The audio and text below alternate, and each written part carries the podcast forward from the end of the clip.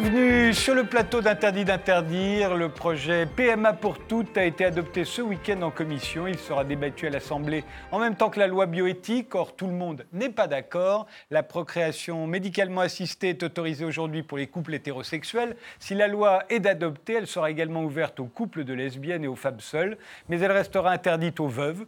Pour débattre de ce que l'on appelle déjà la PMA sans père, nous avons invité Daniel Borillo, qui est juriste, enseignant à l'Université Paris-Ouest. Vous êtes l'auteur de La famille par contrat aux presses universitaires de France et de Disposer de son corps, un droit encore à conquérir chez Textuel, dont vous étiez venu parler dans Interdit d'interdire numéro 56 du 25 avril dernier, consultable en ligne. Euh, la PMA pour toutes, euh, vous êtes pour, euh, Daniel Borillo? Je suis pour, au nom de la liberté des procréés de l'égalité des femmes, dont l'extension de la PMA pour toutes les femmes, et pour la fraternité, évidemment, que la solidarité sociale, le remboursement par la sécurité sociale. Marie-Jo Bonnet, vous êtes historienne spécialisée dans l'histoire des femmes et de l'homosexualité féminine. Vous avez été membre du MLF, le mouvement de libération des femmes à la grande époque. Vous avez fait partie des fondatrices du phare, le Front homosexuel d'action révolutionnaire et des Gouines Rouges. Vous avez raconté tout cela dans Mon MLF, qui est paru chez Albin Michel. Vous, vous êtes euh, plutôt pour, hein, euh, plutôt contre hein, la PMA en général et la PMA pour tout en particulier. Oui, ça ne veut rien dire la PMA pour toutes, parce que d'abord, c'est l'IAD. C'est l'insémination artificielle avec donneur anonyme. Ce n'est pas du tout la même chose que la PMA. Et si on veut comparer des choses comparables, pour les couples hétérosexuels qui pratiquent des IAD, en fait, c'est parce que l'homme est stérile. Ou la femme. Non, non, non, non, il n'y a pas d'IAD quand c'est la femme qui est stérile. Donc, donc déjà, dès le départ, vous voyez, euh, le problème, c'est la stérilité masculine. Parce que dans les deux cas, hétéro ou homo, les femmes ne sont pas stériles. Donc le problème pour moi, il est là, dans la médicalisation de la procréation. Karine Delay, vous êtes porte-parole de l'association Femmes Solidaires qui milite pour faire reculer toute forme de discrimination à l'égard des femmes. Vous êtes euh, rédactrice en chef de Clara Magazine, un magazine d'actualité féministe, euh, pour la PMA pour toutes, j'imagine. Oui, au nom de l'égalité entre les femmes, un peu comme mon, voisin de droite. Entre les femmes et les hommes euh, Non, mais entre les femmes, puisque c'est un droit qui a été ouvert pour les femmes hétérosexuelles, et donc nous, on milite pour que toutes les femmes soient euh, voilà, soit égalité, mais au, et au nom de la sororité plus qu'au nom de la fraternité d'ailleurs. Euh, voilà, oui. Donc, pour les femmes euh, homosexuelles et pour les femmes seules. Et pour les femmes célibataires. Dominique Folshade, vous êtes professeur pas journaliste. Pas journaliste, professeur émérite de philosophie morale et politique à l'université Paris-Est et co-directeur du département de recherche éthique biomédicale au Collège des Bernardins. Vous êtes l'auteur de Médine Labo qui vient de paraître aux, éditions du CERF. Euh, pour ou contre euh, la PMA pour toutes? Alors, je suis contre, mais c'est insignifiant parce que, à mon avis, c'est un coup de marketing au sein d'un processus beaucoup plus long qu'est la technicisation de la procréation érigée en reproduction et, dans le futur, en production tout court. Et je suis un petit peu pour aussi parce que ça dévoile une hypocrisie qui, euh, qui va cesser d'être, à savoir que c'est de la médecine c'est pas de la médecine, puisque les femmes concernées ne sont ni stériles ni infécondes. Donc euh, cette hypocrisie, ce voile de la médecine à sauter, la reine procréatique est enfin nue. C'est vrai que la, différence entre la PMA euh, ouverte euh, aux, couples hétérosexuels, c'est que l'un des deux est stérile. Vous dites que c'est toujours l'homme. Bah euh, voilà. fait pour les hommes. Hein. C'est fait pour les hommes. Euh, en tout cas, il y en avait un qui est stérile. Et c'est vrai que la PMA, ce qu'on appelle aujourd'hui la PMA sans père, ce ne sont que des femmes qui effectivement ne sont pas stériles, qu'elles soient seules, célibataires, veuves ou, ou, homosexuelles. Elles pourraient très bien avoir un enfant de manière naturelle, mais pour des raisons qui leur sont personnelles, elles ne le veulent pas. Ça ne vous pose pas de problème euh, ni à l'un ni à l'autre, euh, Daniel Borillo Non, puisque euh, je, considère que c'est une question de vie privée et que si un couple de femmes décide de procréer par le voie de la PMA, qui est le seul moyen, puisqu'effectivement, s'il n'y a pas un tiers d'honneur, il n'y a pas à avoir un projet parental du couple, je considère que, euh, euh, enfin, je ne vois pas pour quelle raison. Je considère que c'est une question personnelle. Il se peut qu'il y ait des gens qui sont contre personnellement la PMA, mais c'est comme l'IVG. Il y a des gens qui sont contre l'IVG, mais l'État, mon ami, doit garantir à la fois la liberté de ne pas procréer, l'IVG, et la liberté de procréer, la PMA, à l'occurrence pour toutes les femmes. Karine Delahaye, la médicalisation de la grossesse, euh, là, alors que ça pourrait se faire naturellement. Qu'est-ce que vous appelez naturellement? C'est que vous pensez que deux femmes homosexuelles pourraient finalement convier un troisième on est dans... Alors je vais poser la question parce que c'est vous, vous allez voir qu'avec Marie-Jo, on a une ligne de fracture et qu'il y a certainement des choses sur lesquelles on est tout à fait d'accord. Mais ça, c'est un vieux fantasme masculin. On non, non, non. La, chose naturelle serait que deux femmes convient un homme dans leur sexualité pour avoir un enfant, c'est. Alors je pose la question à Marie-Jo Bonnet. Je ne vois pas ce qu'il pourrait y avoir de naturel. Marie-Jo Bonnet qui dénonce la médicalisation de la grossesse, allez-y. Il, il y a plusieurs niveaux. Au niveau de la vie privée, pourquoi demander à l'État justement d'authentifier un choix privé? C'est encore l'homosexualité, c'est encore du domaine du choix. Et c'est aussi un choix qui a été fait de se priver de l'ordre phallique. Hein. donc le, désir homosexuel féminin, c'est quand même quelque chose qui se déploie en dehors de ce qui nous a opprimés pendant des siècles, donc de l'ordre phallique. Ça, c'est le premier point. Donc on ne va pas demander à l'État d'authentifier le fait de ne pas vouloir de, tout ce qui est... Voilà, c'est ça. Ça, c'est le premier point. Deuxième point, je veux dire, quand même, c'est quand même pas difficile de demander à des copains de nous donner du sperme, c'est très facile de, le mettre dans l'utérus avec une seringue. C'est ce qu'il y a de plus facile. Et on n'a pas besoin de passer à la casserole. Hein. Je veux dire, ça se fait. D'ailleurs, ça s'est fait dans les années 90. Moi, j'ai connu un groupe de femmes qui, justement, récoltaient du, du sperme pour des lesbiennes qui voulaient avoir des enfants. Ça se fait aux États-Unis. Enfin, c'est une pratique tout à fait. Euh, les, les, femmes euh, homosexuelles n'auraient pas le droit à la même euh, hygiène et à la même. la même, au même encadrement, à la même santé, publique, que les femmes hétérosexuelles. Parce que là, les femmes homosexuelles, elles, ne réclament pas la tambouille. Elles réclament l'égalité de droit. C'est deux choses complètement différentes. et je ne suis pas d'accord sur une chose, Marie-Jo, c'est la question du choix faisons bien attention quand nous parlons de choix, parce que les gens qui pensent que l'homosexualité est un choix disent si c'est un choix, pourquoi vous ne changez pas d'option? Je pense que les homosexuels ont une sexualité qui n'est pas forcément un choix, et après, ils choisissent ou non de le vivre au grand jour ou pas au grand jour, ou pour la plupart du temps, dans leur enfance et dans leur adolescence, de le cacher pour les raisons qu'on connaît, ce n'est pas le débat d'aujourd'hui. Mais la question du choix et de l'homosexualité est aussi une question qu'il faut prendre avec beaucoup de précaution. Dominique Falchal oui, je suis assez d'accord avec ce que vous venez de dire, mais surtout d'accord avec ce que vous avez euh, indiqué précédemment. Parce que qu'est-ce que l'État est venu faire dans cette galère? Si c'est une affaire de vie privée, de choix privés, etc., faisons comme les autres pays libéraux, c'est-à-dire les États-Unis, c'est-à-dire le Canada. Et à ce moment-là, l'État ne s'en mêle pas. Deuxièmement, qu'est-ce que l'État vient mettre? L'assurance maladie dans cette histoire. La sécurité sociale. La sécurité sociale, parce que ça va être dans le code de la santé publique. Ce ne sont pas des malades. Absolument. Ce ne sont pas des malades. Alors, certains homosexuels ont d'ailleurs objecté. Est-ce que ça veut dire que l'homosexualité redevient une maladie qu'il faudrait soigner? Est-ce que ça veut dire que l'impossibilité d'avoir un enfant quand on n'a pas d'homme, ça c'est pour la femme célibataire, ou euh, quand on est lesbienne, mais il y a toutes sortes de lesbiennes, donc euh, on parle aussi de manière un petit peu trop grossière de tous ces sujets-là.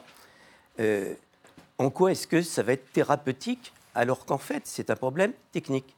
Là, il y a quelque chose qui m'échappe. C'est pour ça que je dis, à la limite, après tout, le bon argument, ce n'est pas celui de notre ministre qui parle de, qui parle de non-discrimination, mais on ne discrimine pas des gens qui sont dans l'incapacité de faire quelque chose.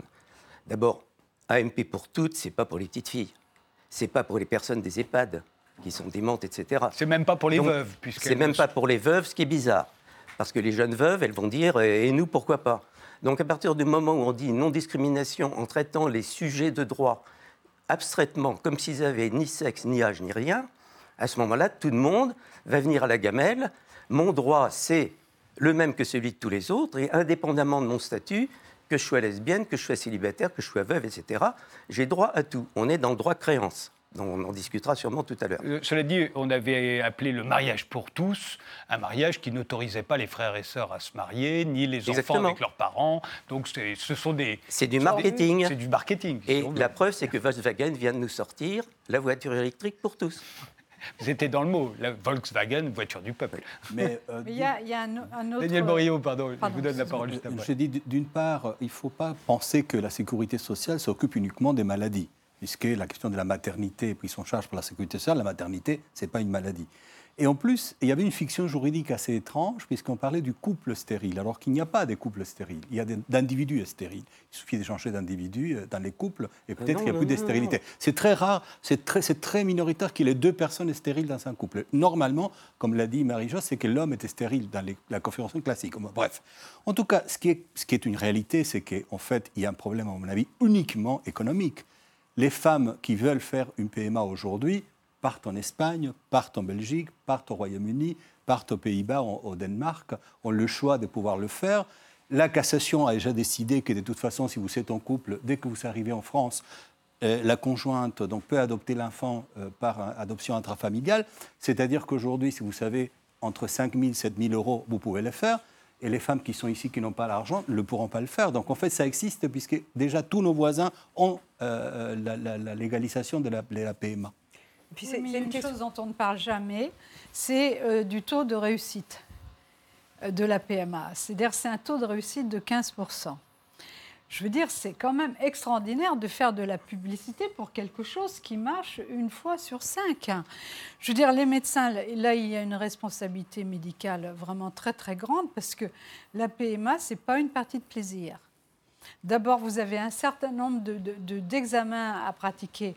Et en général, pour les femmes qui vont à l'étranger, ces examens, ils sont faits en France et remboursés par la sécurité sociale. Donc déjà, la PMA, elle n'est pas, pas, euh, c'est pas vrai qu'il y a à payer parce que les gynécologues s'arrangent déjà pour euh, rembourser ça. Et euh, ensuite, il y a une stimulation ovarienne parce que comme les paillettes sont, sont congelées, donc elles sont beaucoup moins fertiles. Donc il faut stimuler les ovaires, c'est-à-dire il y a un traitement de cheval que subissent les femmes aussi bien les lesbiennes que les hétéros. Elles les subissent alors qu'elles ne sont pas stériles. Et donc tout le poids de la stérilité masculine repose sur les femmes. C'est une exploitation par la, par la médecine du corps des femmes. Et pour les lesbiennes, on va leur dire, allez-y mes cocottes, faites-vous des stimulations ovariennes alors qu'il y a un risque thérapeutique dont on ne parle jamais. Ça ne marche pas à tous les coups, loin de là. Et en plus de ça, il y a un risque de cancer pour les ovaires. Vous n'allez pas euh, bah, euh, envoyer, bombarder euh, les ovaires pour qu'ils ils pondent 15 ovocytes au lieu de 1 ovocyte par cycle. Je ne sais pas si vous vous rendez compte.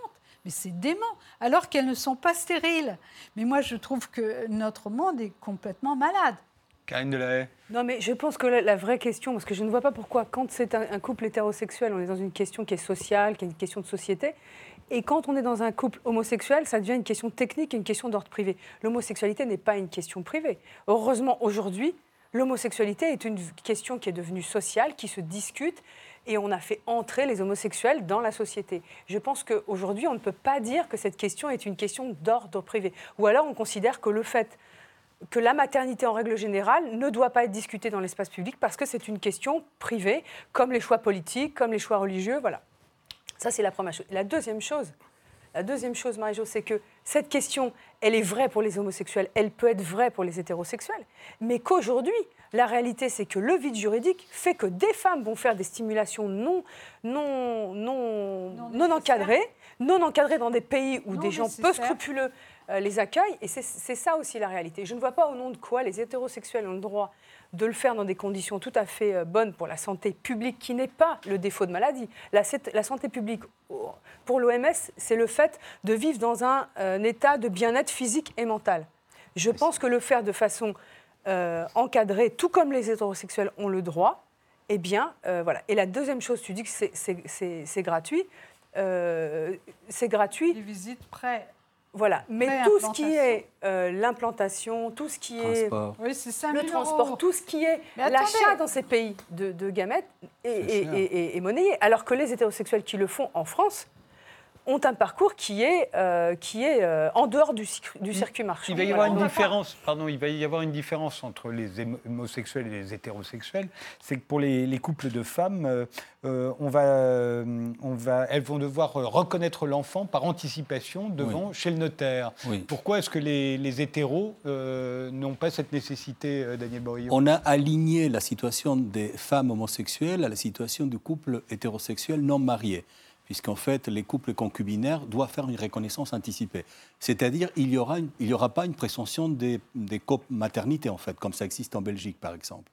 Euh, c'était fait pour qu'on euh, on continue à faire comme si, effectivement, euh, il y aurait la vraisemblance biologique dans les couples hétérosexuels, bénéficier de la présomption, alors qu'évidemment, il ne peut pas avoir de présomption parce que des femmes ne peuvent pas procréer si ce n'est pas avec euh, un tiers d'honneur. Et donc, c'est une évidence et on a voulu le dire dans la loi. Moi, j'étais plutôt favorable à un droit commun, c'est-à-dire qu'on applique la présomption des, des comaternités comme le font certains pays. Mais euh, un homme, on peut toujours le retrouver euh, euh, par un test de paternité. Il est bien un géniteur. Le géniteur, il est bien obligé de, de reconnaître l'enfant.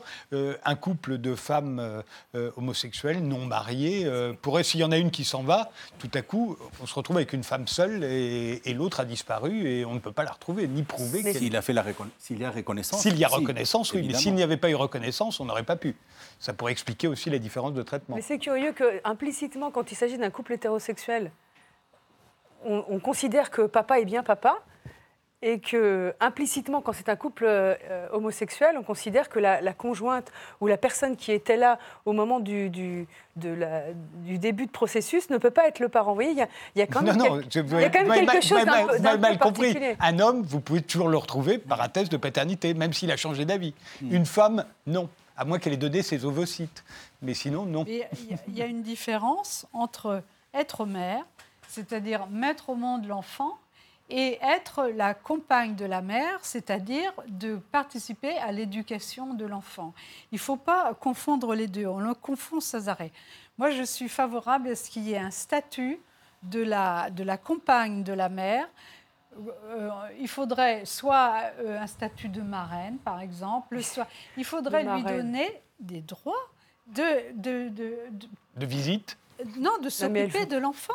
Je veux dire, euh, là, pour l'instant, on dit que les deux sont mères, mais ce n'est pas vrai. Et l'enfant va bien se rendre compte que ce n'est pas vrai. Il le sait très bien qui est sa mère. Mais il le je veux dire, moi, je, je trouve ça inouï.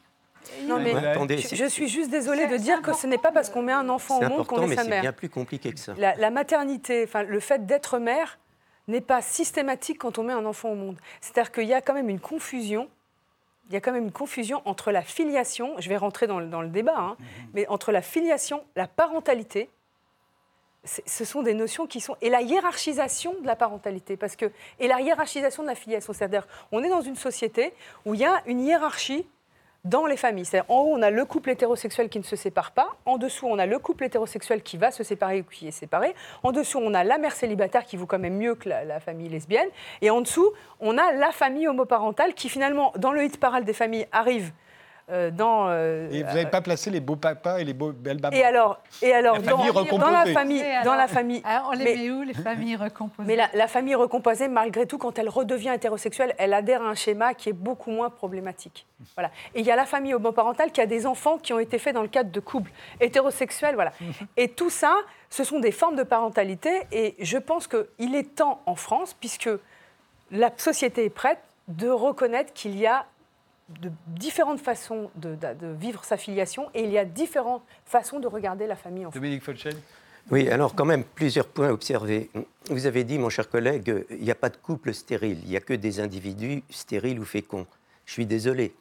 Les couples, hétéros, les couples homosexuels sont stériles en tant que couple, bien que chacun des individus qu'ils composent soit euh, fécond en général. Bon. Euh, mais c'est un point de détail, mais qui est quand même important. En ce qui concerne les chiffres, c'est vrai qu'il y a environ 170 000 tentatives par an, ce qui ne repose guère en fait que sur 3% des naissances. Hein. c'est minoritaire. Mais ce n'est pas le fait d'être minoritaire qui compte en disant, c'est ce que l'opinion publique ressent en disant, bon, on ne va pas s'embêter pour euh, des femmes célibataires, euh, on va les limiter à 43 ans, les quelques couples de lesbiennes. Euh, le Conseil d'État a chiffré que ça coûterait 30 millions. bon, on ne va pas s'embêter, 2000 personnes circuler, il n'y a rien à voir. Le problème n'est pas là, c'est la technicisation généralisée. Madame, quand vous dites les hétérosexuels ont tel et tel privilège et avantage et pas les homosexuels, je vous dis, mais non, la technique ignore la distinction entre hétérosexuels et homosexuels. La technique, qu'est-ce qu'elle fait? Dès le début de l'AMP avec don, elle a des produits qui s'appellent des gamètes, peu importe les personnes pour lesquelles on va faire la fécondation in vitro. La technique s'en fiche éperdument qu'on soit homosexuel ou hétérosexuel. Et quand il s'agit alors des, femmes lesbiennes, avec toutes les réserves, parce qu'il y a lesbiennes et lesbiennes, mais quand il s'agit de femmes lesbiennes, l'histoire de la maternité pour un couple, non, non, parce que vous, avez des, transgenres, vous avez des, possibilités qu'un certain nombre de gens ne soient pas classés si, si facilement.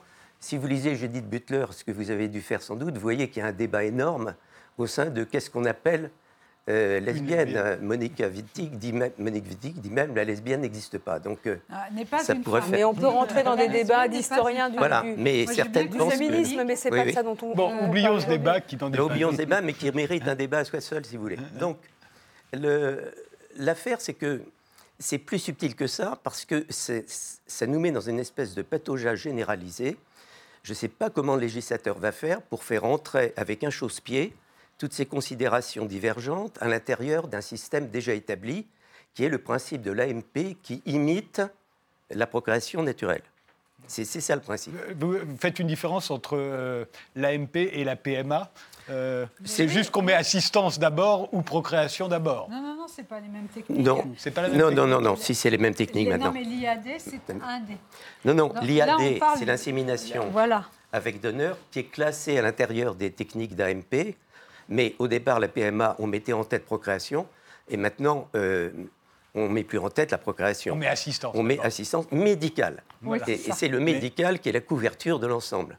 Alors attendez, je n'ai pas terminé. Ah, c'est le problème, c'est qu'en réalité, quand on parle alors de, de la femme qui va porter l'enfant, c'est extrêmement différent selon les cas de figure. Dans un cas, ce qui prouve qu'on est dans un, en pleine sophistique, dans tous les cas, la femme assume la grossesse. Mais dans certains cas, on dira elle n'est pas la mère. Ça, c'est la, gestatrice extérieure de location. C'est dans la GPA. C'est la GPA. Quand il s'agira d'un couple de lesbiennes, on dira c'est elle la mère, alors que c'est la même chose. Et le plus drôle, c'est qu'on introduit déjà la gestation pour autrui quand dans un couple de femmes, L'une a donné les ovocytes et l'autre porte l'enfant. Mais ça, ça n'existe pas encore. Mais si ça existe. Mais si ça existe. Et là, il ne faut pas se leurrer parce qu'on a l'air de débattre d'une loi future. là où c'est pas du tout dans la loi d'aujourd'hui. On parle mais, de, attendez, on parle de commères. Ah si, ce sont les commères. Oui, les commères. Pas de Windsor, mais les commères. Non, mais on s'y achemine, bien, faut pas. Mais non, ça existe déjà. Ah ça existe déjà. C'est pour ça. Mais il y a un débat qui nous dépasse. Je pense qu'il y a un débat qui nous dépasse sur la place de la technique. Enfin, est-ce que c'est bien débat, il suffit de comprendre dire, de quoi il retourne. D'accord, mais le problème, le problème c'est que si on dit que la technique n'est pas bonne et qu'il faut procréer par les moyens naturels, et bien évidemment, bah là, à ce moment-là, on devrait considérer qu'aucune personne qui n'a pas les moyens naturels de procréer ne pourra pas accéder à la mais technique. Les lesbiennes ont toujours eu des enfants. Je veux dire, moi, quand j'étais jeune, j'avais des amis qui avaient des enfants. Je veux dire, on voit bien qu'aujourd'hui, euh, les questions. imaginons, une transmission du VIH. Ils veulent sortir de, cette clandestinité. C'est ça qu'il faut. Mais non, je suis bien d'accord que les années 60-70, c'était probablement. Il y en avait déjà. Il y avait mais aujourd'hui. Il y en a qui veulent rester, il y en a d'autres qui veulent sortir. Et si elles veulent rester, si elles pourront toujours le faire qui veulent rester, il n'y a pas de problème. souci. Hein. Mais ce n'est pas à l'État et à la sécurité sociale de, de, de, financer exactement des femmes qui refusent de baiser avec des mecs. Voilà. Alors qu'il y a tant de, alors qu'il de malades qui n'attendent que ça. Il y a le système des, des urgences qui est en train d'exploser et on va dépenser combien 8 millions d'euros Non, c'est 8 millions d'euros minimum par an pour des femmes qui. Mais la médecine devient une prestation de service. Alors arrêtons-le. On n'est plus dans la médecine. la sécu en arrêtant la PMA pour les hétérosexuels. Mais non. Mais, oui, moi je suis d'accord avec toi. non, mais je veux dire, si on va jusqu'au bout de la, stupidité du, Parce que c'est pas normal qu'il y ait une hypocrisie sur le père. Et ça, c'est le propre du patriarcat. Parce qu'il ne faut pas que l'homme soit euh, mis en, en, question dans sa fécondité. Un mec ne doit pas être stérile. Et donc, pourquoi on a inventé l'IAD C'est justement pour euh, masquer le fait que c'était l'homme qui mais dans les couples de femmes homosexuelles, vous savez bien qu'il n'y a plus de question d'hommes On ne peut plus le masquer, mais non, mais évidemment. Je veux dire, là, on est bien, obligé de dire qu'on a eu recours à... à un donneur. Oui, à du sperme anonyme. Tandis que dans le cadre des couples hétéros, mais c'est pas normal ce qui a été fait. Moi, je ne suis pas du tout d'accord. Hein. Et moi, je pense que ça va, faire gagner des droits aux enfants qui sont nés dans des couples hétérosexuels. Parce que, bon, il faut quand même que l'auditeur, enfin le, le, téléspectateur, il comprenne quand même bien qu'il s'agit de deux femmes. Enfin, il n'y a pas de je donne mes ovules à ma compagne dans une espèce de truc un peu opaque il y a des femmes qui vont, comme les hétérosexuels, rentrer dans des, dans des schémas qui sont quand même relativement bien tracés, tels que la loi, elle, elle se dessine ah là. Non, mais c'est ça la réalité, c'est qu'on va sécuriser un processus. C'est-à-dire que la femme qui portera, qui prendra la décision de porter l'enfant, va aller avec sa compagne. C'est la mère. Chez le notaire. Celle qui porte l'enfant, c'est la mère. je, fais, je fais exprès pour ne pas rentrer dans une polémique. parce qu'on s'arrête dans elle, va, elle va aller, elle va aller donc faire cette demande. elle va recevoir euh, du sperme. Elle va, si elle en a la chance, être enceinte. Et on va, comme les hétérosexuels, euh, l'État va reconnaître sa famille. Son enfant aura un état civil avec deux parents, comme les couples hétérosexuels. Et en plus de ça, comme elle, elle va dire à son enfant, parce que c'est ça la réalité, c'est que les couples, les couples homosexuels disent à leurs enfants, bien avant les hétérosexuels, quelle est leur filiation, dans quel contexte ils ont été créés. Il y a eu un donneur. Donc la question qui pose problème aussi chez les hétérosexuels et dans la société, c'est qu'il y a un certain nombre de papas qui font croire à leurs enfants qu'ils euh, ont été créés dans un processus naturel. La question se pose aujourd'hui de savoir qu'est-ce qu'on va faire. Et eux ne sont pas prêts forcément à, dire la vérité. Donc la vérité va venir de... Je vous interromps, on fait une pause et on poursuit ce débat tout de suite après.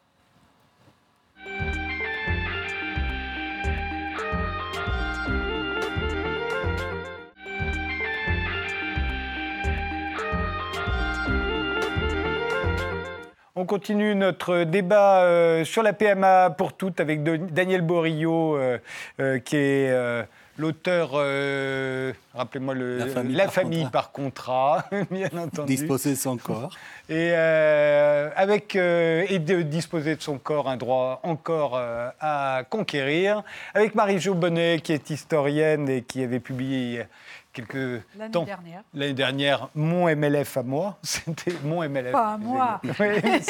C'était un peu l'idée. La vision de, euh, avec, avec Karine Delay, qui est porte-parole de l'association euh, Femmes Solidaires, et avec Dominique euh, Folscheid, qui lui a publié il y a peu Médine Labo de la procréation artificielle au transhumanisme aux éditions du CERF. Alors on a vu ce que les problèmes que pouvait poser la procréation euh, euh, médicalement assistée pour les femmes euh, homosexuelles, mais il y a aussi pour les femmes seules. Alors on sait qu'il y a des femmes seules qui, par exemple, peuvent conserver leurs ovocytes et ensuite demander une PMA. On leur, dans la loi qui est prévue, on, leur accorde le droit de demander cette PMA. On ne le fait pas pour les veuves, quand bien même le, leur, le, géniteur aurait conservé son, son, sperme et aurait dit qu'il était d'accord. Mais là, on dit non, les veuves, c'est pas possible. C'est une situation assez extravagante, puisqu'en fait, ce qui va se passer si la loi passe dans l'État, c'est qu'effectivement, vous pourriez, euh, euh, imaginons que c'est un transfert d'embryon et que le partenaire est mort, euh, donc cet embryon va être destiné soit à l'incinération, à la, recherche scientifique ou un don à notre couple. Et vous, en tant que femme seule veuve, même si votre compagnon ou votre mari avait demandé par testament qu'il voulait, dans les cas de mort, qu'il y ait quand même cette, euh, implantation de, l'embryon, eh bien, euh, cet embryon euh, disparaît et vous êtes obligé de passer par un don d'embryon d'un autre couple ou par un don de sperme d'un tiers donneur. Anonyme, non Anonyme, enfin. elle peut se remarier aussi, hein, c'est pas interdit. Je veux dire, et en plus ça. oui, mais si la femme décide. C'est ce qu'on faisait autrefois. Ah, exactement. Ce faisait autrefois. Je veux dire, c'est quand non, même. mais c'est extraordinaire comment tu peux décider pour les autres. Enfin. Non, non, je suis étonné quand même. Il n'y a pas qu'un seul homme dans sa vie. Non, mais enfin, la, la, la, la, question qui vient d'être posée, c'est les cas où l'homme a voulu qu'il y ait cet enfer d'embryon et la femme les souhaite et entre-temps, il y a mort reconnaissez que de faire un enfant, c'est pas avec n'importe qui, ils sont pas interchangeables. Il faut laisser les morts enterrer les morts. Parce que, alors là. Moi, je laisse les gens vivre comme ils veulent. Enfin, la congélation. On ne doit pas leur faire des enfants dans le dos, vous voulez dire Ah, bah oui, je veux dire. Euh, non, mais en AMP, on ne fait pas les enfants dans le dos, on les fait en face. Ce qui est tout à fait différent. Ce n'est pas un adultère euh, légal. parce que l'insémination post-mortem, le Conseil d'État est pour. Il a dit que ça devrait pouvoir se faire. Jusqu'à présent, depuis l'affaire Parpalex, vous vous souvenez, on a dit non, parce que. Rappelez-nous, parce que non, Alors, c'est une jeune veuve qui voulait que le sperme de son mari ayant été conservé en banque, on puisse, euh, elle puisse avoir un enfant avec. Et en réalité, à l'époque, on a dit on ne va pas faire sciemment un orphelin. On ne va pas techniquement faire un orphelin. Mais je le rappelle, techniquement, tout est possible. Or, c'est là le problème. C'est pour ça que je crois que le débat n'est pas entre hétérosexuels et homosexuels, parce que les femmes seules sont là d'ailleurs pour montrer que on considère la femme d'une manière générale comme, un, étant femme, deux, porteuse d'utérus. C'est ça le point commun de toutes les femmes dans ce projet de loi. Et ce projet de loi, pour moi d'ailleurs. De la violence, euh, de la violence médicale. Alors, parce qu'effectivement, il y a quelque chose de ce côté-là, mais bon, j'ai écrit ça dans mon bouquin, on ne va pas insister là-dessus, on n'aura pas le temps. Mais ce que je voudrais signaler quand même, c'est que si on ne contextualise pas tout cela, on ne se rend pas compte. L'AMP dite pour toutes, et en fait, ce n'est pas pour toutes, c'est l'ouverture à l'AMP pour tous. Parce qu'à partir du moment où on a fait sauter le verrou du contrôle médical à l'entrée, vous êtes infertile ou, ou infécond, donc vous avez droit d'entrer en AMP. Ça vient de sauter ce verrou. C'est le dernier verrou qui saute. Et pourquoi des hétérosexuels qui ne sont pas stériles n'auraient-ils pas, eux aussi, droit à l'AMP Alors vous allez me dire, quel est l'intérêt? Alors c'est toujours plus agréable de faire ça dans un lit, comme dit euh, Axel Kahn, et donc ça n'ira peut-être pas très loin. Mais si on regarde ce qui se passe dans le monde, et ce qui se passe déjà en France, vous croyez que les femmes seules ou lesbiennes vont trouver bien d'avoir leur 4 essais remboursés par la Sécu pour aller au sécos et où on va leur infliger du sperme anonyme, alors que, par Internet, vous contactez Cryos International, vous remplissez une demande extrêmement précise, et selon vos moyens, vous aurez un donneur éventuellement unique à 12 000 euros ou un standard à 300. Vous recevrez chez vous euh, les, gamètes euh, congelées ou vitrifiées livré par DHL et non plus par les cigognes d'Alsace. Et vous aurez un mode d'emploi et une pipette pour le faire. Non, mais c'est pas et ça. C'est exactement ce qui se passe. C'est très irrespectueux. En 2015, Secos déclare avoir déjà C'est un irrespect, c'est une méconnaissance totale des femmes qui, qui font. Bien sûr qu'une femme qui va être prise en charge et qui va pouvoir avoir un gynécologue avec qui... Enfin, ces femmes ne sont pas des femmes inconscientes. Enfin, faire, justement, non mais faire, de, faire une PMA, c'est discuter aussi avec, je suis désolée, mais l'obstétricienne ou la gynécologue qui vous suit peut-être depuis 10 ou 15 ans, vous n'avez pas avec elle que des rapports qui sont, qui sont liés à la médecine. Vous avez des rapports qui sont liés à la psychologie, à, aux liens que vous avez vous avez réussi à tisser avec. Il y, a, il y a 80% du travail que vous faites quand vous êtes obstétricienne, et je ne le suis pas au gynécologue, qui, qui est dans le lien au patient, qui n'est pas seulement un acte je veux dire, médicale. Donc, de penser qu'une femme qui peut aller dans un processus sécurisé avec des gens compétents euh, qu'elle a choisi va aller sur Internet faire euh, du bidouillage ou aller avec un copain, parce que la réalité quand même, elle est sordide. Je veux bien qu'avant tout était meilleur, mais enfin, c'est vous avez un copain dans une salle à côté qui vous livre, je vous imaginez, dans une petite pipette, et que vous allez vous, vous injecter. Je veux dire, c'est quand même ça la réalité. Et, C'était ça en tout cas.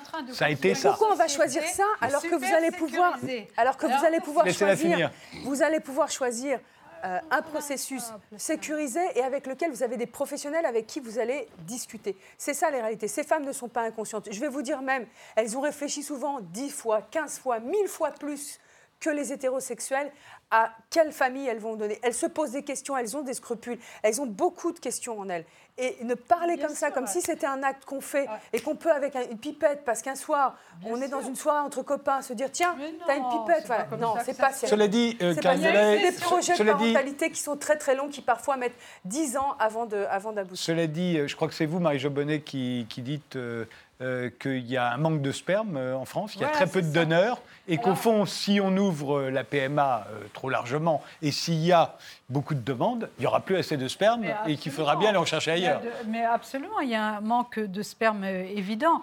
Et moi, je, je suis étonnée qu'on aille dans le sens de ce que disait Sarkozy, la sécurisation à mort de notre société, c'est-à-dire on n'est plus capable de prendre ses responsabilités, d'être responsable de ses actes. Et il faut que tout soit hyper sécurisé et que ce soit la Sécu qui paye, parce qu'on ne sait jamais ce qui peut arriver, même si on fait cinq tentatives, six tentatives. Mais je trouve ça effrayant quand même. Euh, en plus de ça, la médicalisation je veux dire, on ne remet jamais en question la médicalisation de, la procréation. Enfin, c'est quand même pas ça l'avenir.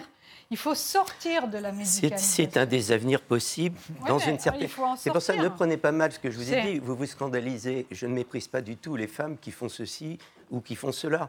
Je pense qu'on va vers un système à deux vitesses. J'en ai discuté avec un, un gynécologue qui en fait et qui m'a assuré que sa clientèle à lui allait être extrêmement prudente. Si c'est un bon gynécologue, il a une patientèle, il n'a pas une clientèle. oui, mais justement, à partir du moment où on est là, c'est plus une patientèle. Je suis désolé, c'est plus de la médecine. Mais pourquoi? Absolument. Mais parce que la personne n'est pas malade. Eh ben oui. Tout mais vous savez mais la santé, c'est pas la maladie seulement. Il y avait une infertilité dans les cas des couples lesbiennes, il y avait une infertilité mais, oui, mais, de fait, mais non, phénoménologique, je ne sais pas comment vous voulez l'appeler. L'infertilité du couple, mais il faudra bien... En, position de ne pas pouvoir avoir... Non, mais là, attendez, il ne faut pas, faut pas débloquer. Hein. il faudra bien... C'est plus le médecin, le médecin se met au service d'une technique pour des personnes qui ne sont ni stériles ni infécondes, prises individuellement. Parce que le couple ne pouvant pas le faire, il va falloir que l'une des femmes porte l'enfant et probablement ça va se faire. L'autre sera donneuse d'ovocytes et on aura des commères, forcément. Mais, je, je, ne veux pas critiquer ce que, ce que vous dites, mais ne soyons pas naïfs. Pourquoi elle va donner ses ovocytes alors que la femme, elle en a elle-même? C'est ça que je ne comprends pas. De, pour que ce soit deux, ah, deux mères. Mais ça, vous êtes dans une vision tellement, excusez-moi, mais, tellement du 19e et du 20e siècle. C'est-à-dire qu'aujourd'hui, les parents n'ont pas besoin d'avoir un lien de sang avec leurs enfants. Non, mais pour certains, mais ça n'est pas une préalable. Mais, mais, mais, quand on voit la société telle qu'elle est organisée aujourd'hui, je suis désolée de vous dire qu'on n'est plus au Moyen-Âge. On peut se sentir parent sans avoir un lien. Je sais que ça en défrise certains, mais je ne crois pas que le lien parental soit forcément euh, consécutif d'un lien de sang. bien sûr. Ou alors tout ce qu'on dit sur les familles Voilà. Je suis d'accord. Juste pour préciser, ce que vous faites allusion à, des, dans un couple de femmes, on peut tout à fait imaginer, et c'est arrivé, l'une qui va porter l'enfant et l'autre qui a donné ses mhm. ovocytes. Donc l'une a donné son utérus, l'autre ses ovocytes. Et c'est là où on parle de commère. C'est vrai, mais moi, ce que je comprends pas, ce que je comprends pas, c'est pourquoi on nous pousse vers la maternité. Nous, quand on disait dans les années 70, on disait libre maternité. Qu'est-ce que ça veut dire, libre maternité? Ça veut dire la liberté de ne pas être mère. Aujourd'hui, vous avez une pression sociale démentielle que même les lesbiennes, elles doivent faire des enfants. Moi, je trouve ça, c'est un comble. Et se marier. Quand même. Et se marier. Ça a dû vous déplaire aussi. Mais pourquoi elles Mais attends, c'est pas une question de droit. C'est une question de pression. Ce sont des femmes comme les autres, assure-moi. C'est une question de pression. Les homosexuels sont des femmes comme les autres. Pression sociale. elles ont ou elles n'ont pas envie. C'est l'appel des ovaires. C'est l'appel des ovaires. Mais non. Bah c'est ce que tu es en train de dire. Je rappelle que Marie-Jean Bonnet a écrit Adieu les rebelles. Hein, c'était ah ça, chez Café Voltaire. C'était là-dessus, justement. Non, mais c'est intéressant. Daniel Morillo. Dans quelle société on veut vivre Est-ce qu'on veut vivre avec finalement le féminisme radical rejoint les conservatismes les plus quand même réactionnaires. enfin, ça c'est intéressant. Ça méritait quand même euh, un débat. Mais en tout cas, en tout cas aujourd'hui, aujourd'hui, ce qui est intéressant, et moi je crois que c'est une avancée, c'est de considérer ce qui, ce qui compte, c'est les projets parentaux. que l'enfant soit adopté, que l'enfant soit euh, reconnu, que l'enfant soit biologique, peu importe. Aujourd'hui, on est dans un système qui n'est plus le système modélique du père, la mère biologique, la famille nucléaire. Aujourd'hui, de tout point de vue, jurisprudence nationale, européenne, internationale, la seule chose qui compte, c'est l'intérêt de l'enfant.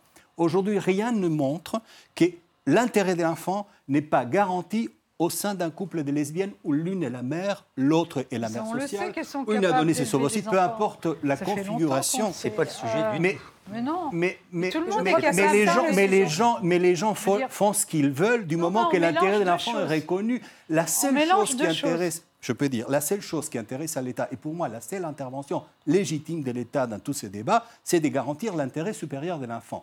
Du moment que rien, rien n'est compromis de ce point de vue, de dire qu'une lesbienne doit le faire, doit pas le faire, et, est soumise à pression ou pas, c'est le choix de la lesbienne. C'est une personne capable de décider par elle-même. Daniel Borillo, l'État, euh, est-ce qu'il est capable de dire, de de savoir ce qu'est l'intérêt supérieur de l'enfant, on n'est pas sûr. En revanche, qui laisse les femmes disposer de leur corps comme elles l'entendent, ça devrait vous plaire. Ça, parce que c'est pas si souvent que ça. L'État nous laisse disposer de notre corps comme oui, on veut. Oui, évidemment, mais ça c'est un principe, la liberté corporelle. Mais après, il y a les limites. Et aujourd'hui, d'un point de vue euh, donc, juridique, la seule limite, heureusement, qui est établie, ce n'est pas la technophobie, la technophilie, euh, le lesbianisme, euh, le fait qu'on nous oblige à être mère ou pas. Heureusement que la loi et les juges ne pensent pas comme ça, puisque sinon c'est vraiment extrêmement limité. Aujourd'hui, ce qu'on a, c'est une casuistique de la protection de l'enfant. Et toutes les études, tout ce qu'on fait, toutes les analyses à la fois au niveau européen qu'au niveau national démontrent qu'il n'y a absolument aucun problème ni pour l'éducation, ni pour, euh, la, ni pour le, alors là, alors là, à la configuration les familiale. Études, les études objectives alors là, c'est l'arnaque du siècle. Qu'est-ce que vous voulez juger Qu'est-ce que vous voulez juger d'une étude sur des enfants de 7 ans, de 30 ans, et qui bientôt auront 50 ans, 60 ans, qui reviendront en arrière Personne n'a le droit de dire qu'est-ce qui se passera dans 60 ans pour les enfants nés généralement d'AMP, avec donneur de préférence, euh, dans 50 ans. Regardez, dans l'affaire de Lebensborn, euh, c'est à 50 ans et 60 ans que les gens se sont émus. C'est quoi l'affaire de Lebensborn Enfin, mais ça, bah, c'est quand même les nazismes. Ah bah oui, ah bah, Là, vous voyez, vous comparez des choses, ah bah, mais c'est extravagant. Enfin, rappelez de quoi il s'agit C'est un, ensemble d'institutions qui s'appelle Fontaine de Vie, qui ont été lancées par Himmler pour avoir une race plus perfectionnée. Mais vous êtes toujours dans la peur, dans le truc le plus mais, dramatique. Mais attendez, si vous connaissez l'histoire, l'analogie est, quand même, l'analogie est quand même fâcheuse. Hein. Mais elle est fâcheuse, mais ça c'est une opinion. Euh, pour non, c'est pas une opinion, c'est un, un, Ça a existé. Et ça existe toujours aux États-Unis parce que les États-Unis ont été mouillés dans cette affaire depuis très longtemps. Et aujourd'hui, vous voyez très bien qu'il y a un lien entre ça et les efforts du transhumanisme. C'est pour ça que je reviens à ce que vous disiez tout à l'heure. Il faut bien voir que le SECOS va encadrer certainement une partie, et ça c'est bien puisque mieux vaut libéraliser quelque chose pour pouvoir l'encadrer que de le laisser euh, continuer à l'état sauvage. Très bien, c'est le seul vrai argument pour cette libéralisation. Mais il y aura une clientèle pour ça, pour la sécurité sociale, pour les 4 essais remboursés, etc. Très bien. Mais regardez ce qui se passe ailleurs. Pourquoi priverez-vous des gens d'aller en Espagne, en Belgique ou même au Portugal? Parce que là, ils auront le choix du donneur. Je vous en prie, vous savez combien ça coûte? Vous, préférez, vous, un, donneur anonyme du SECOS plutôt que de savoir qui va être? Parce qu'un certain nombre de, ces couples euh, veulent très bien, parce que ça se fait en Belgique, qu'ensuite le donneur soit identifié. mais dans la loi, dans la loi, c'est pas ce qui est écrit. Vous dites des choses. Dans la loi, la loi je propose vous parle de la préférence.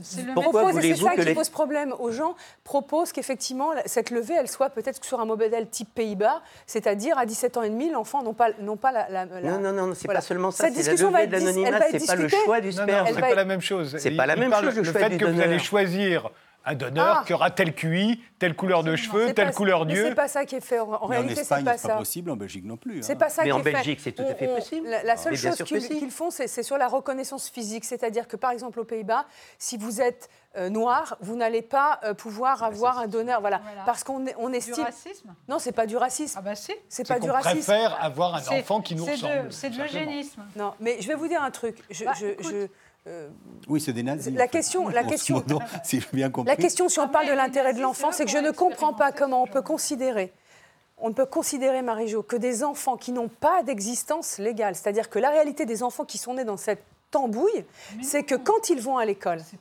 quand ils vont aux urgences, c'est-à-dire si votre deuxième parent, si on en était resté à, même avant la loi sur, la, sur le mariage pour tous, c'est ces enfants, ils rentraient aux urgences, un des deux parents était en province le, gamin, il restait toute la nuit jusqu'à ce qu'un juge aux affaires familiales ou jusqu'à ce que la personne qui a la reconnaissance puisse venir le chercher. C'est pas un traumatisme pour l'enfant. Ce sont des enfants qui allaient à l'école et, quand l'instit avait décidé de ne pas recevoir le deuxième parent, on ne le recevait pas. Ce sont des enfants à qui on a fermé la porte à tout un tas d'institutions au deuxième parent. Ben ça, je pense que pour moi, ça n'est pas l'intérêt suprême de l'enfant. Et qu'aujourd'hui, grâce à l'État, on va avoir des enfants. Et je rappelle quand même, je rappelle quand même qu'il y a 230 millions d'enfants fantômes dans le monde. Un enfant sur trois n'a pas d'état civil avant 5 ans dans le monde. Et moi, je mène avec... Un enfant sur trois Un enfant sur trois jusqu'à 5 ans. Alors, certains l'ont après, mais vous avez, par exemple, dans des pays euh, d'Afrique subsaharienne, 30% des enfants qui n'ont pas d'état civil. Ça veut dire que vous avez dans le monde des millions d'enfants qui vivent sans état civil, donc qui sont possiblement trafiqués, qui sont possiblement... C'est de ça dont on parle. L'intérêt suprême d'un enfant, c'est d'avoir un état civil, d'avoir une filiation reconnue par l'État dans lequel il est né, dans lequel il est né, et d'être à égalité avec les deux enfants. Je pense que ça, c'est un préalable pour l'intérêt de l'enfant. Le reste, franchement, euh, si c'est pour vivre comme on vivait euh, il y a 50 ou 60 ans, ça n'a pas d'intérêt. On n'est pas en Afrique subsaharienne, quand même, il ne faut pas exagérer. Je veux dire, les enfants, ils ont des... Moi, je suis pour un délégation... Attends, tu permets que je parle quand même un petit peu. Euh, justement, je... tout à l'heure, je disais qu'il fallait qu'il y ait un statut à la, à la compagne de la mère. Donc, par exemple, la délégation d'autorité parentale. Ça, ce serait tout à fait faisable. Et d'ailleurs, pour toutes les familles recomposées, ce serait tout à fait valable qu'il y, ait, y ait un statut, un vrai statut. Et Comment qui, tu le fais juridiquement? Parce que pour avoir une délégation d'autorité parentale aujourd'hui, il faut qu'il y ait une défaillance au niveau de celle qui a l'autorité bah, parentale. on change, c'est ça la réalité. la loi. Et puis voilà, je veux dire, c'est pas difficile. On ne délègue pas l'autorité parentale d'un enfant euh, à n'importe quel prix.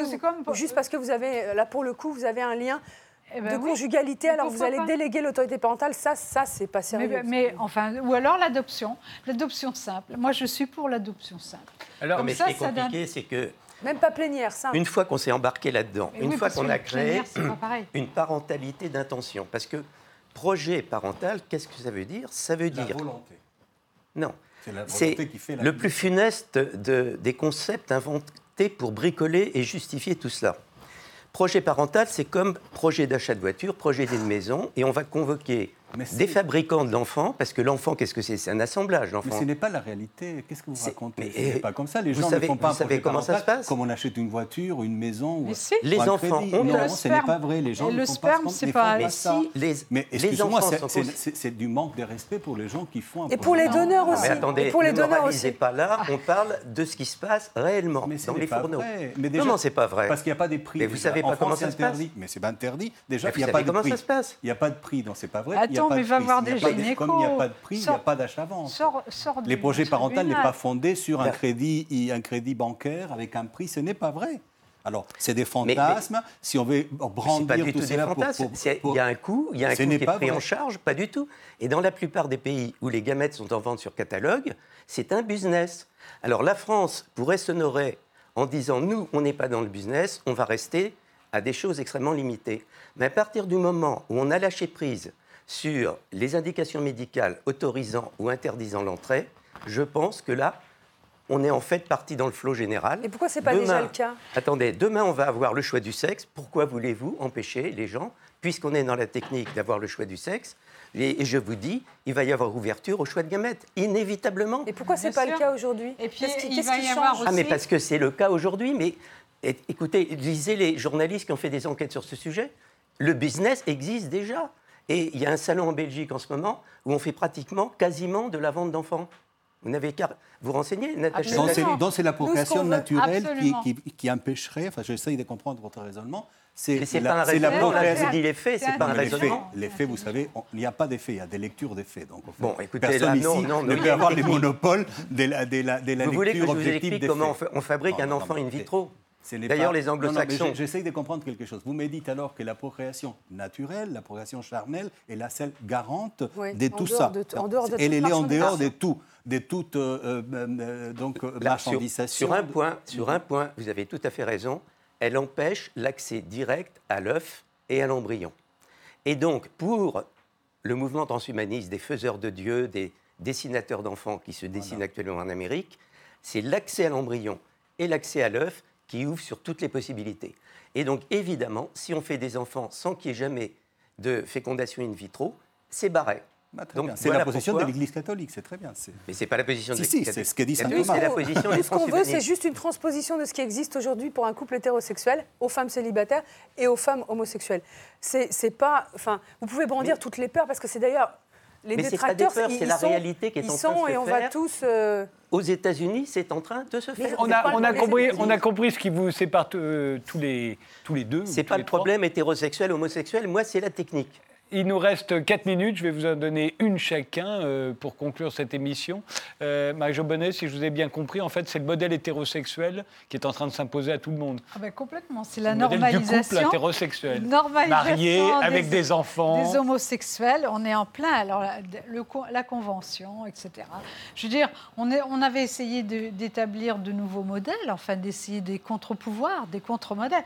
Aujourd'hui, il n'y a plus du tout de contre-modèles. Tout le monde rentre dans le moule. Et puis voilà, et allons-y, une, deux, marchez au pas les filles, et faites des gosses parce que l'État, il a besoin d'enfants. Et tous les États ont besoin d'enfants, c'est la richesse d'une nation, les enfants. Et alors vous avez d'un côté la surpopulation mondiale, et de l'autre, les pays occidentaux qui se rendent compte qu'eux, ils n'ont pas un milliard 300 millions euh, comme la Chine et l'Inde, eh bien, il faut faire des gosses. Et l'État est prêt à dépenser des millions pour que les lesbiennes, c'est même plus une question de lesbiennes. Je dirais, ils n'en ont rien à faire. Du moment que les femmes fassent des gosses, les femmes sont faites pour ça et on est reparti comme au 19e siècle. Allez-y les nanas, pondez et prospérez, c'est la nation qui est contente. Karine une minute. Une minute. Moi, je pense qu'il faut, euh, il faut l'égalité des droits entre les femmes.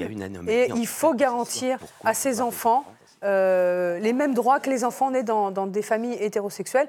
Nous, c'est le credo sur lequel, euh, sur lequel on est. Et, Mais qu'est-ce que vous direz aux couples homosexuels hommes quand ils diront Attendez, maintenant nous aussi on veut des enfants Vous leur direz la même chose?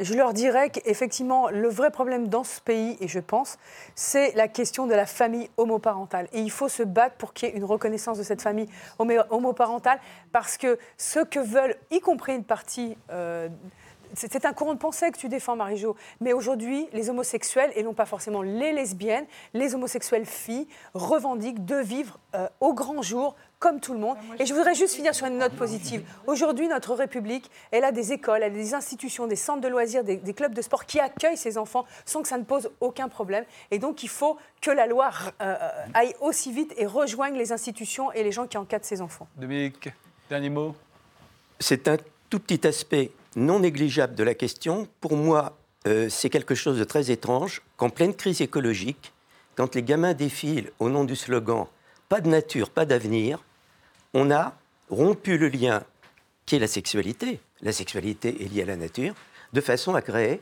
un fantasme de parents abstraits qui, finalement, recourent à la technique pour avoir une opération de production. Et une fois qu'on est lancé dans la production, eh ben, il faut, il faut s'attendre à ce que les avantages, les fascinations que nous offre la technique soient réalisés un jour. Donc, on est dans une étape tout à fait provisoire, et je vous donne rendez-vous dans 10 ans, où on pourra rigoler un petit peu plus. Je crois qu'une société juste est celle qui donne des droits au plus grand nombre sans s'enlever ses droits aux autres. Aujourd'hui, si la PMA est élargie au couple des femmes, Aujourd'hui, s'il y a une reconnaissance des familles homoparentales, monoparentales, pluriparentales, et que cela n'enlève absolument rien aux autres familles, je trouve que c'est effectivement une, avancée sociétale et civilisationnelle. Moi, je ne me situe pas sur le, plan du droit, je me situe sur le plan de, la médecine et, de la, et du fait que ce sont les femmes qui donnent de leur, leur euh, corps pour faire des enfants et tout repose encore sur les femmes. et on fait de la stimulation et, et on veut tu, on fait des expériences, on va congeler les ovocytes et puis comme ça les filles quand elles ont 40 ans, on pourra les, les, licencier pour qu'elles fassent euh, un, enfant.